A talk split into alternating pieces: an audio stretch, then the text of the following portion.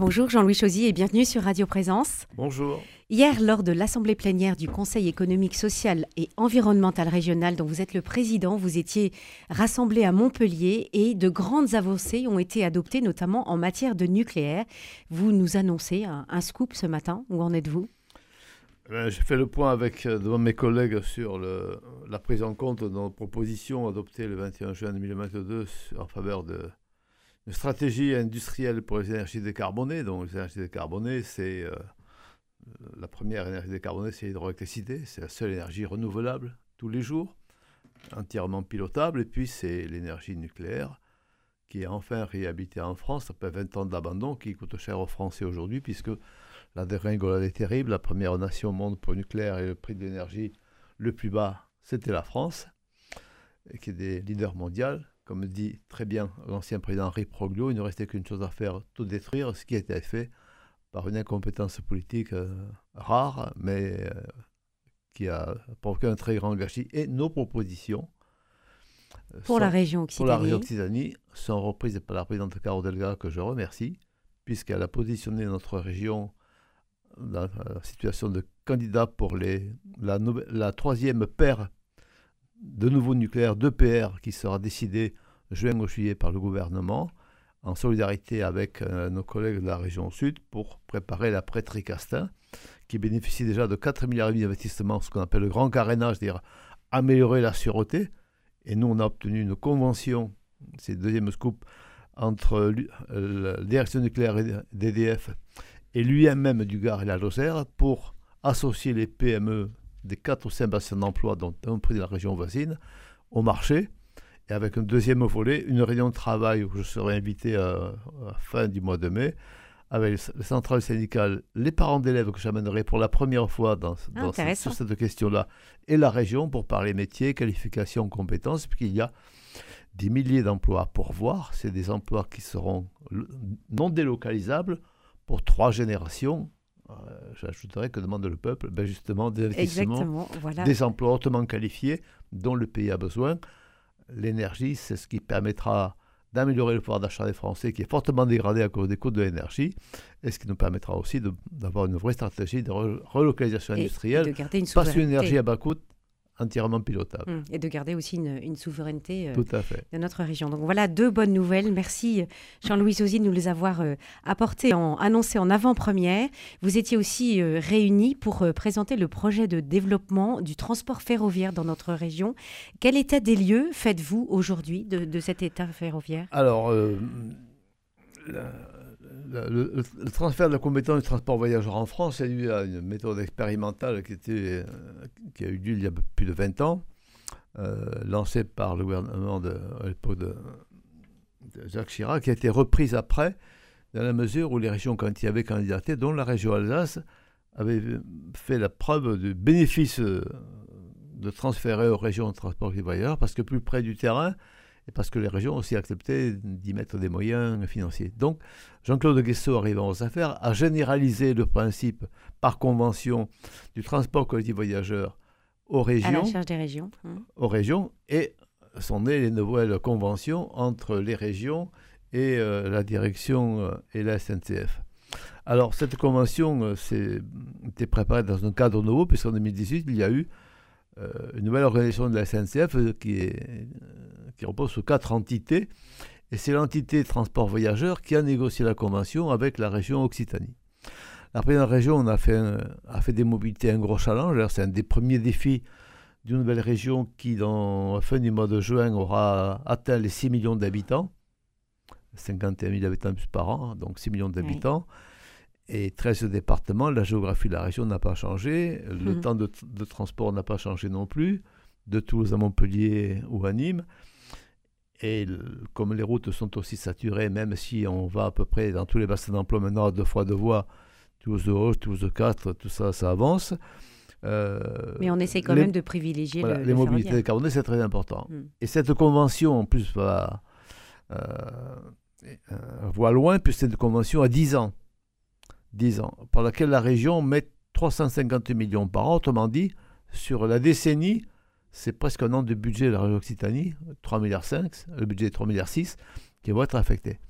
Donc, il fallait regarder, faire, tenter de faire une évaluation de la convention passée, en regrettant d'ailleurs de ne pas avoir tous, tous les éléments pour faire cette, une juste évaluation. Qu'est-ce qui manquait exactement? Ben, Il manquait des informations que SNCF n'a pas complètement fournies à la région, qui n'a pas pu non plus nous les passer. Donc, c'est une convention à 10 ans qui vise, objectif de la présidente de région, à mettre 100 000 voyageurs par jour dans les trains. Donc ça suppose d'observer si euh, les moyens vont suivre, euh, l'amélioration du réseau, les commandes de, de machines. Mais ça, nous, nous, allons y venir, nous allons détailler un petit peu toutes ces, toutes ces, ces, développements justement. Et c'est vrai que euh, Carole Delga a quand même défendu avec d'autres présidents de région le, le, ferroviaire et a demandé une aide de l'État hein, pour, euh, pour développer ces, infrastructures.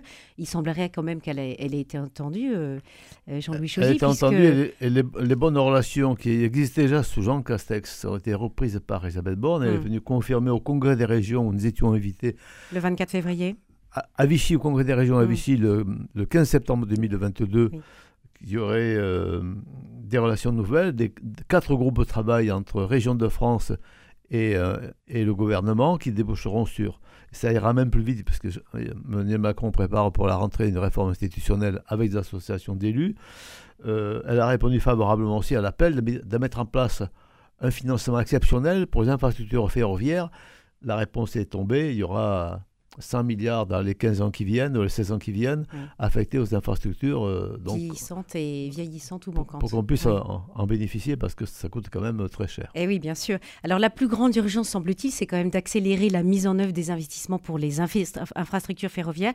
On parle des petites lignes, je mets entre guillemets, euh, qui participent au maillage fin du territoire. Elles représentent quand même plus de la moitié du réseau ferroviaire d'Occitanie.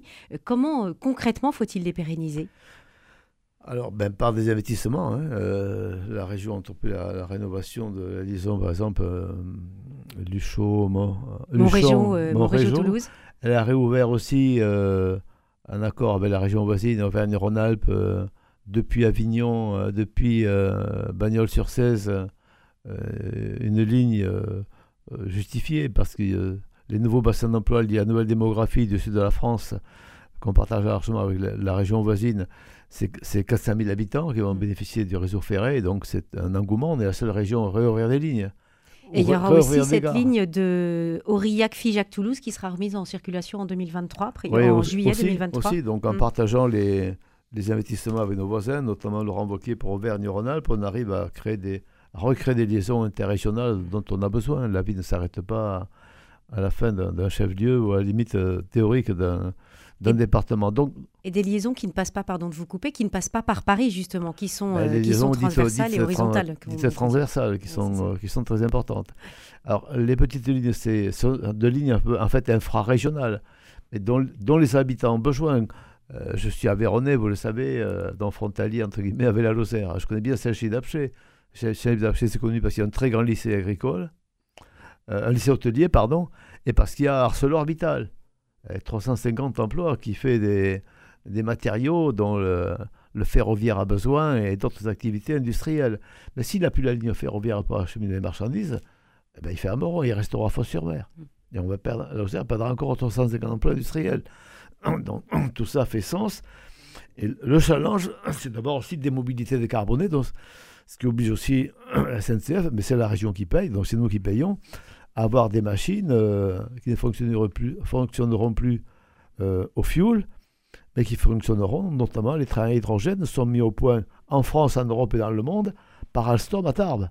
Et voilà, donc, de l'emploi en local et puis moins de pollution. Adossé à ce euh, plan, hmm. il y a les retombées. Les retombées, c'est l'écosystème industriel du ferroviaire avec deux industriels de renommée, Alstom, leader mondial sur la filière hydrogène, CAF, l'espagnol, qui a une, usine à Bagnères du Bigorre, qui a une longue histoire liée au ferroviaire, et le groupe allemand Siemens, bien implanté à Toulouse, parce qu'il y a beaucoup d'enjeux, le métro, euh, l'arrivée du TGV, et donc on a un pôle ferroviaire industriel de 6000 salariés, et la convention demande à ce que les efforts de maintenance des trains on ne soit pas obligé d'aller à Bordeaux ou à Limoges pour les entretenir, mais euh, on a un pôle mécanique euh, à Toulouse, il y a Narbonne, il y a Béziers, il y a Nîmes, renforcer l'effort de, maintenance, de rénovation des trains sur place et l'emploi pour les cheminots et c'est de l'emploi pour, pour le bien commun. Et puis ça, ça, ça profite aussi pour le fret de marchandises parce que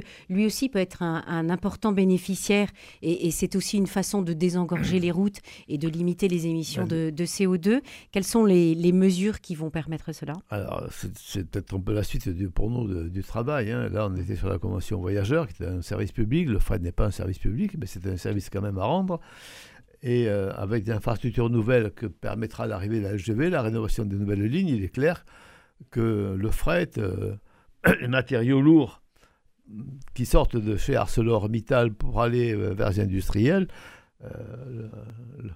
l'infrastructure ferrée en bon état permettra de mettre sur le train ce qu'on mettait dans les camions. Il y a eu, la, région s'est engagée à dans le transfert de la ligne de fret ferroviaire entre Hoche et Agen. Donc il, va y avoir d'autres euh, oui, rénovations. On pourra même expérimenter ce qu'on appelle l'éco-train, c'est-à-dire euh, euh, complètement décarboné, pilotable. donc ça permettra aussi de l'innovation.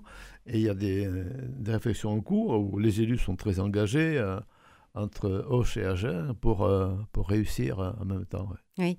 Et alors, le développement du transport ferroviaire passe aussi par l'aménagement des gares du futur.